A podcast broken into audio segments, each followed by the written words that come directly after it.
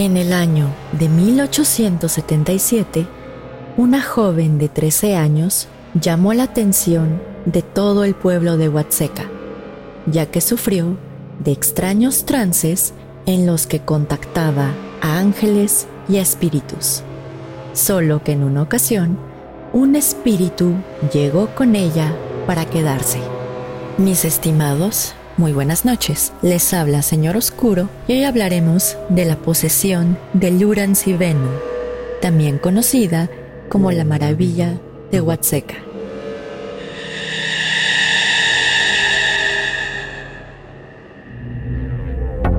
Bienvenidos a Señor Oscuro, un podcast en el que cada viernes su servidora Jessica Ballarino los adentraré en los casos más perturbadores y extraños que se han documentado, ya sea que se trate de temas paranormales o bien de lo más retorcido de la mente humana, nos aseguraremos de que todos y cada uno de estos casos queden grabados en sus sueños y pesadillas.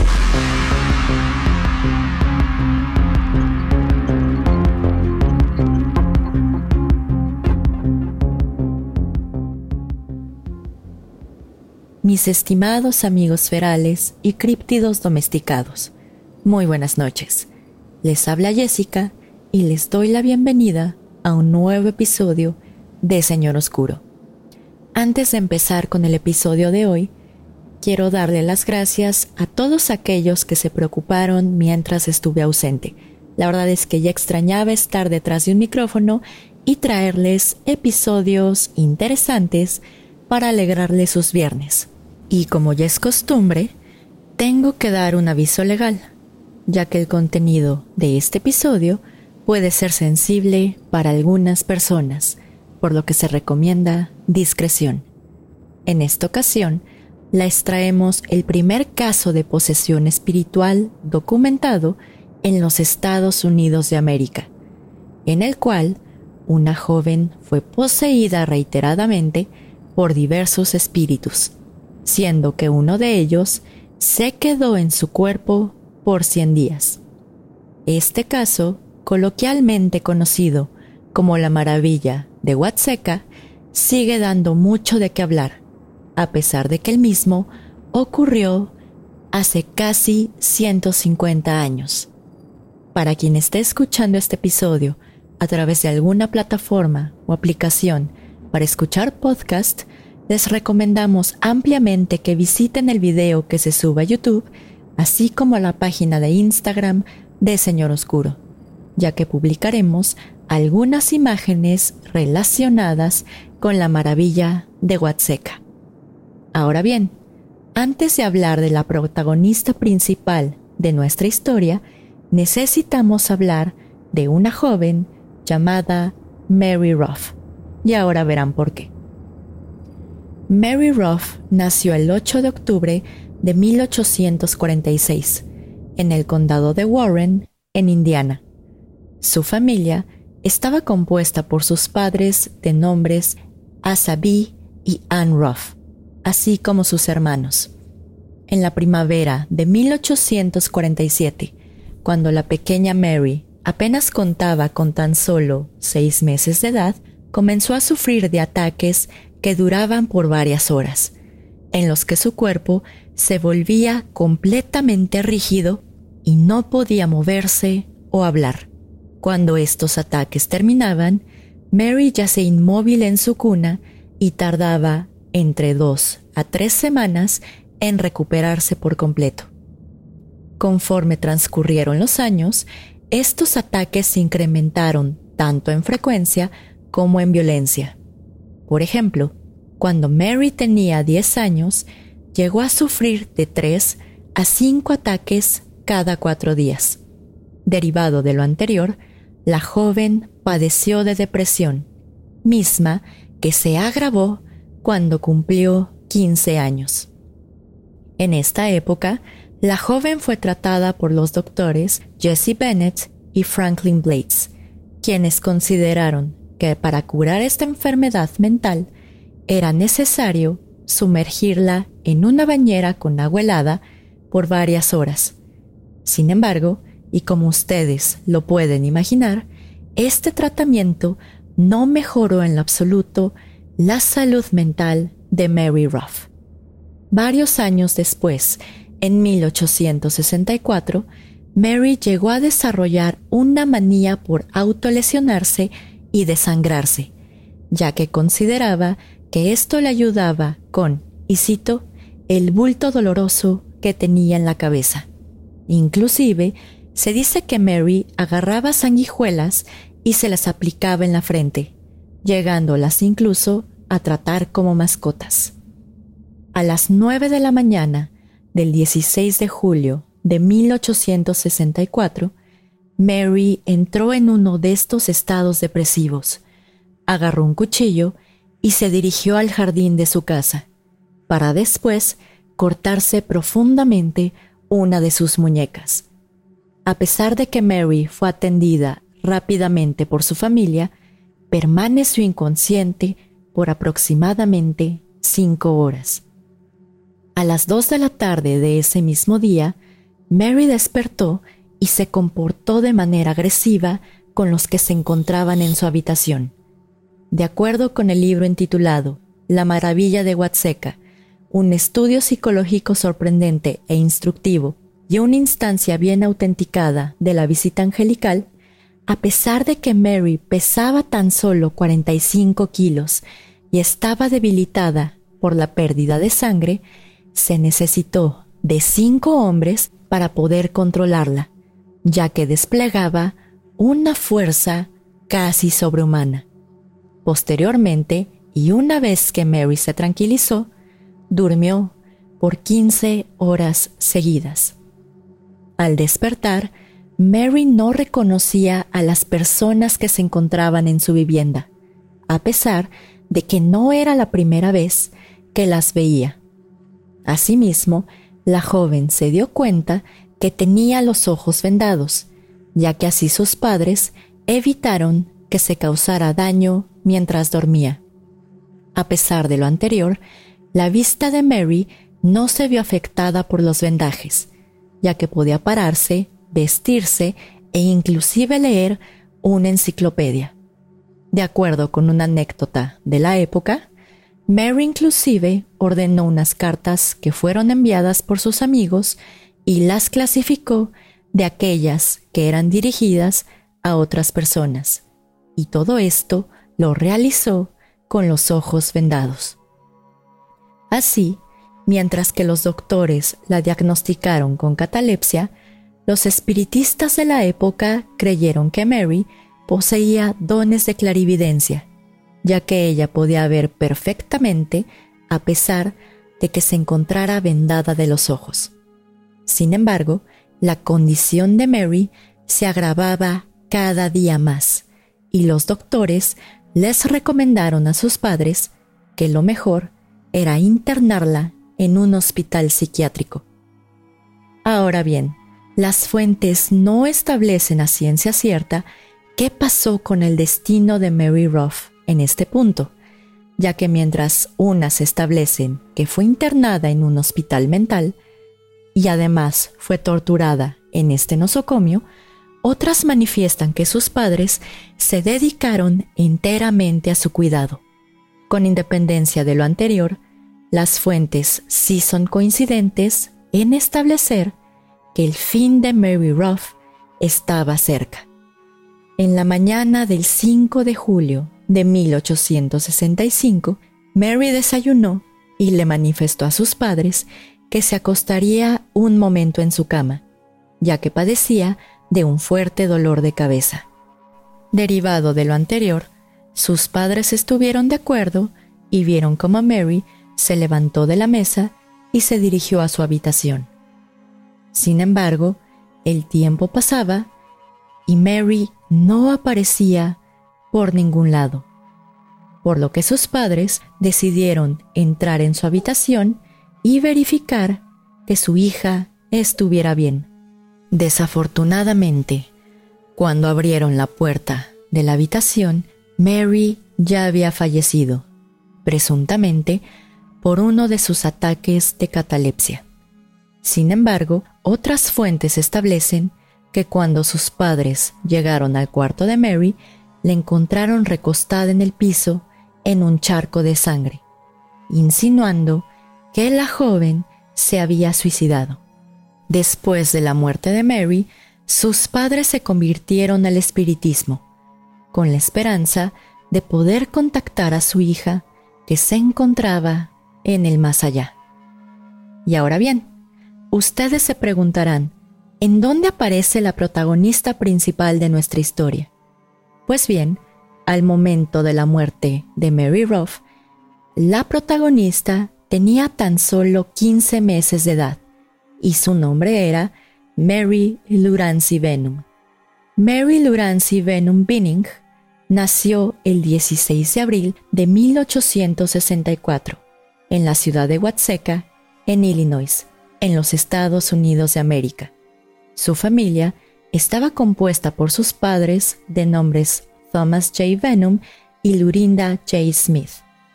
La infancia temprana de Lurancy, o Rancy como era apodada por sus seres queridos, fue relativamente normal, por lo que no se tiene información respecto de esta etapa de su vida.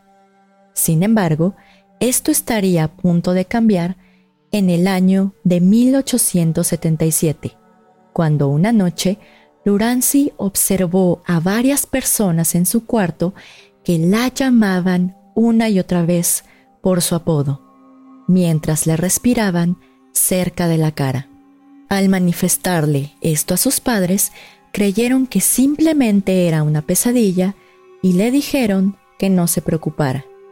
Sin embargo, la noche siguiente, Lurancy se levantó de su cama y le dijo a sus padres que las personas en su cuarto no la dejaban dormir, ya que la llamaban constantemente Rancy, Rancy, Rancy. Al pensar nuevamente que la pequeña tenía una pesadilla o bien tenía una imaginación bastante activa, su madre la acompañó a dormir a su cuarto, logrando conciliar el sueño rápidamente. Posteriormente, en la tarde del 11 de julio de 1877, Lurancy se quejó de un dolor en el pecho, para después caer inconsciente en el piso por cinco horas. Al despertar, la pequeña manifestó que se sentía extraña, pero en ese momento no pasó a mayores. Sin embargo, el día siguiente, Lurancy sufrió otro ataque, solo que en esta ocasión le describió a su familia que podía ver espíritus de personas que ya habían fallecido, incluyendo a sus hermanos de nombres Laura y Bertie. Para sorpresa de todos, era poco probable, si no es que imposible, que Rancy reconociera a sus dos hermanos, ya que Laura falleció mucho antes de que Lurancy naciera, mientras que Bertie falleció cuando Lurancy apenas contaba con tres años de edad. Por lo que, evidentemente, sus padres comenzaron a pensar que efectivamente Lurancy tenía una cierta conexión con el más allá. Durante el mes de agosto de 1877, Lurancy continuó con estos trances, en los que les describía a su familia el cielo y los distintos espíritus que veía, a los que ella los llamaba ángeles. Sin embargo, para mediados del mes de septiembre, parecía que los ataques de Lurancy habían finalizado, por lo que la familia Venom gozó de un periodo de cierta calma y tranquilidad. Desafortunadamente, esto cambió el 27 de noviembre de 1877, fecha en la que Lurancy comenzó a sufrir de fuertes y severos dolores en el estómago, los cuales ocurrían de cuatro a cinco veces al día. A partir del 11 de diciembre, estos dolores se volvieron tan intensos que Lurancy perdía el conocimiento y comenzaba a alucinar con el cielo o con aquellos espíritus que ella llamaba ángeles. La condición de Lurancy Venum se esparció como el fuego por todo el pueblo de Huatseca, y pronto todos los habitantes de esta ciudad estaban al pendiente de los ataques que sufría la joven de 13 años. Mientras tanto, sus padres estaban sumamente preocupados por la salud física y mental de su hija, por lo que decidieron internarla en un asilo mental. La decisión de la familia llegó a los oídos de Asa B. Ruff, es decir, el padre de la ahora difunta Mary Ruff, por lo que, en la tarde del 31 de enero de 1878, Asa Ruff, junto con el doctor y espiritista de nombre E. W. Stevens, decidieron hacerle una visita a Lurancy y a su familia, a efecto de conocer exactamente cuál era la condición que aquejaba a la joven. Al hablar con los padres de Lurancy, Asa Ruff les contó del padecimiento de su hija Mary y de cómo llevarla a un asilo mental se tradujo en la muerte de la joven. Asimismo, les manifestó que Lurancy tenía un don de clarividencia y de comunicación con los espíritus, tal y como también lo tenía su difunta hija.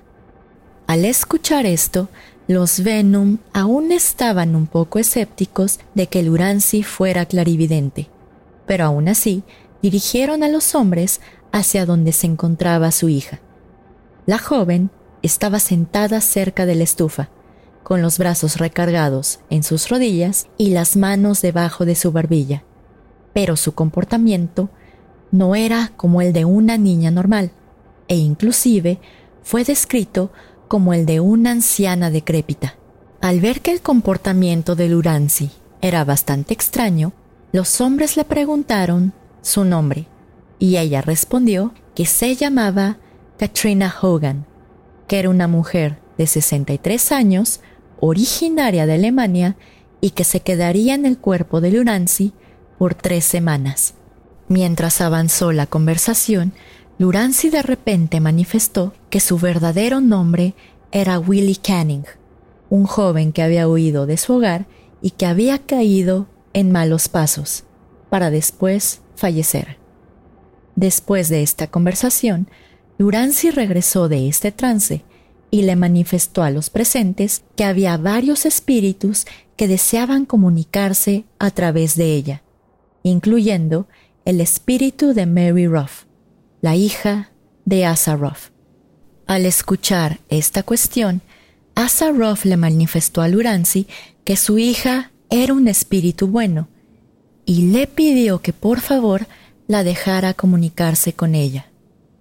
Casi al instante, el espíritu de Mary Ruff supuestamente poseyó el cuerpo de Lurancy y manifestó que ella, es decir, Mary Ruff, había estado en el cielo por doce años. Asimismo, este espíritu comentó que permanecería en el cuerpo de Lurancy por cien días y que mientras tanto el alma de Lurancy iría al cielo a curarse, ya que estaba muy enferma y su salud corría grave peligro, aunque las fuentes no establecen si este espíritu mencionó la enfermedad o padecimiento que tenía Lurancy. Al escuchar estas manifestaciones, los Venom pensaron que ya era suficiente por ese día, por lo que Asaroff y el doctor Stevens salieron del hogar. Sin embargo, Lurancy comenzó a tener una actitud bastante melancólica, ya que comenzó a sollozar y a repetir en diversas ocasiones que ella era realmente Mary Ruff, que extrañaba su hogar y que quería irse a vivir con sus verdaderos padres. La conducta de Lurancy siguió por varios días más, por lo que el 11 de febrero de 1878, los Venom decidieron que Lurancy debía estar en la casa de los Ruff por varios días. Justo cuando Lurancy pisó la casa de los Ruff, reconoció cada rincón de este hogar, su habitación, los hermanos de Mary y sus amigos de la infancia, y asimismo recordó diversas anécdotas e incidentes que ocurrieron en la infancia de Mary. Por ejemplo, las fuentes establecen que cuando Asa Ruff le preguntó a Lurancy dónde se había cortado cuando tuvo su intento de suicidio, ella les mostró correctamente la muñeca que Mary se había lesionado, pero manifestó que, y cito, Esta no es la muñeca donde me corté, porque esa está bajo tierra. Tiempo después, el 7 de mayo de 1878, el espíritu de Mary Ruff manifestó que dejaría el cuerpo de Lurancy el 22 de mayo a las 11 de la noche y que el alma de Lurancy regresaría a su cuerpo original. El día llegó y tal y como lo manifestó Mary Ruff, el espíritu de Lurancy regresó a su cuerpo, por lo que Lurancy le solicitó a los Ruff que la llevaran a su casa con su familia. Después de este incidente, la salud de Lurancy se recuperó milagrosamente y al parecer vivió una vida bastante saludable y longeva. Sin embargo, esta no sería la única ocasión que Mary Ruff poseería el cuerpo de Lurancy, ya que las fuentes revelan que la misma Lurancy permitía estas posesiones para que Mary pudiera convivir con su familia aún en el más allá. Inclusive, las fuentes establecen que Mary Ruff poseyó el cuerpo de Lurancy cuando ella estaba dando a luz, para que así tuviera un parto indoloro. Finalmente, Mary Lurancy Venom falleció el 30 de agosto de 1952, a la edad de 88 años. Ahora bien, y como ustedes se pueden imaginar, existe cierto escepticismo en el caso de la maravilla de Huatseca. Por ejemplo, el psicólogo de nombre Frank Sargent Hoffman establece que el caso de Urancy Venom realmente fue una suplantación histérica en el que la familia de Mary Ruff influyó a Lurancy para que efectivamente creyera que el espíritu de su difunta hija le estaba poseyendo. Y asimismo también establece que toda la información que obtuvo Lurancy Venom pudo haber sido obtenida por ella por cuestiones normales y no un tanto paranormales. Pero hay otras personas que creen que Mary Ruff realmente poseyó a Lurancy Venom y que la ayudó a sanar su alma. Pero evidentemente ya saben que la opinión que más nos importa es la de ustedes. Así, ¿ustedes qué creen? creen que fue una suplantación histérica derivada de unos padres que no podían lidiar con su duelo, o bien que efectivamente un bondadoso espíritu ayudó a una joven de 13 años. Ya saben que para eso están nuestras redes sociales para que nos comenten sus opiniones y comentarios de este episodio. Pero en fin, mis estimados, como tal, este sería el final del episodio de hoy ya saben que los saludos se quedan al final y por mi parte solo me queda desearles que tengan una muy bonita semana y nos vemos el próximo viernes en otro episodio de Señor Oscuro. Señor Oscuro se despide por el momento. Muy buenas noches.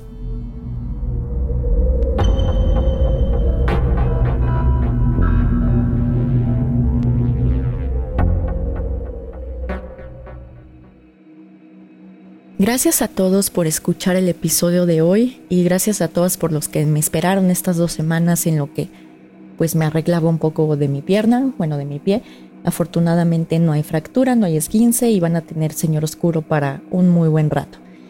Y pues qué mejor que regresar con un episodio de posesión espiritual y un caso bastante interesante que no sé por qué no ha sido abordado por varios podcasts, pero es un tema que me gustó mucho y que sí tuve un poco de dificultad para armar el episodio, además de que me estaba mareando el dolor. Ya saben que si les gustó mucho el episodio de hoy, nos pueden seguir en nuestras redes sociales para que no se pierdan nada de ningún estreno. Y nos encontramos en Facebook, en www.facebook.com, diagonal mrs.oscuro. En Instagram nos encontramos bajo el nombre arroba colectivo.sr.oscuro o bien en la página web www.instagram.com diagonal colectivo.sr.oscuro. También nos encontramos en diversas aplicaciones para escuchar podcast bajo Señor Oscuro y también nos encontramos en YouTube bajo ese mismo nombre, Señor Oscuro. Pero en fin, ya vamos directo a los saludos. Como siempre, le quiero mandar un fuerte saludo a Antonio de Relatos de Horror. Y si no lo conocen, lo pueden buscar y seguir en sus redes sociales y se encuentra en Facebook, Instagram, YouTube y Spotify. También le quiero mandar un fuerte saludo al equipo de Carol Sound, ya que ellos estuvieron al pendiente de mi recuperación y me estuvieron preguntando qué cómo iba. Por cuanto a los saludos, tengo un saludo bastante especial a Sam de Bakersfield, California, que también fue una persona que se estuvo preocupando mucho por mí. Muchas gracias, Sam. Y también a Liz, que tiene un hermoso bazar que se llama Hell's Bazaar. Lo pueden encontrar en Instagram, así. Y si no, de todas maneras voy a dejar la recomendación en las historias de Instagram para que lo sigan y compren ropa bonita y darks y así. Pero bueno, en YouTube le quiero mandar un fuerte saludo a Gustavo Nazar, Adrián-Paráfrasis, Saint Rack Crónicas de Terror, Nelly López, Ayebella y a su alter ego Costuritas Económicas, Teresa de Jesús García, Sarcófagus, WK, Demir Cortés, Maximiliano Mújica, Rafael Fonseca, Jorge Sánchez, Gustavo González Becerril, Dante Loyola, Rosario Casamayor, Rosario Díaz, Apacer 545, Jesús Soberanes, Scannabis 88, Israel Salazar y Fellis Loco. En Instagram un fuerte saludo a Antonio Rivera, a Che Villegas Malestraza, Erika López, Dani Martínez, Jorge Altamirano, Nelson Hernández, Cris López, Alberto Chávez Cruz, Ann Marín, Roberto Segueda, La Reina Roja, Carlos Cruz, Roberto Macías, Emanuel Vázquez, Oros 96-Bajo, Levate Leur, Abel Leguizamón, Van-Rick C y a Gaby Morano que nos saluda de Mar de la Plata en Buenos Aires, Argentina. Y en Facebook un fuerte saludo a Tamlin Roten, César González García, Javier Gutiérrez, Andrea Osorio y Daniel Gagarín. Y como siempre, ya saben que mi eterno saludo y mi mayor agradecimiento es para todos los que conforman la comunidad de Señor Oscuro, más que nada porque en estos días en los que no estuve, pues estuve fuera de combates y se preocuparon mucho y me mandaron muchísimos mensajes bonitos. No he terminado de contestar todos, pero la verdad es que les agradezco mucho que, que se hayan preocupado por mí, hasta sentí bonito. Y no se preocupen, van a tener Señor Oscuro por un buen rato más, salvo que otra vez me vuelvan a atropellar y ahora sí me maten o algo así. Pero en fin, lo único que me queda es despedirme, desearles que tengan una muy bonita semana y nos vemos el próximo viernes en otro episodio de Señor Oscuro. Señor Oscuro se despide por el momento. Muy buenas noches.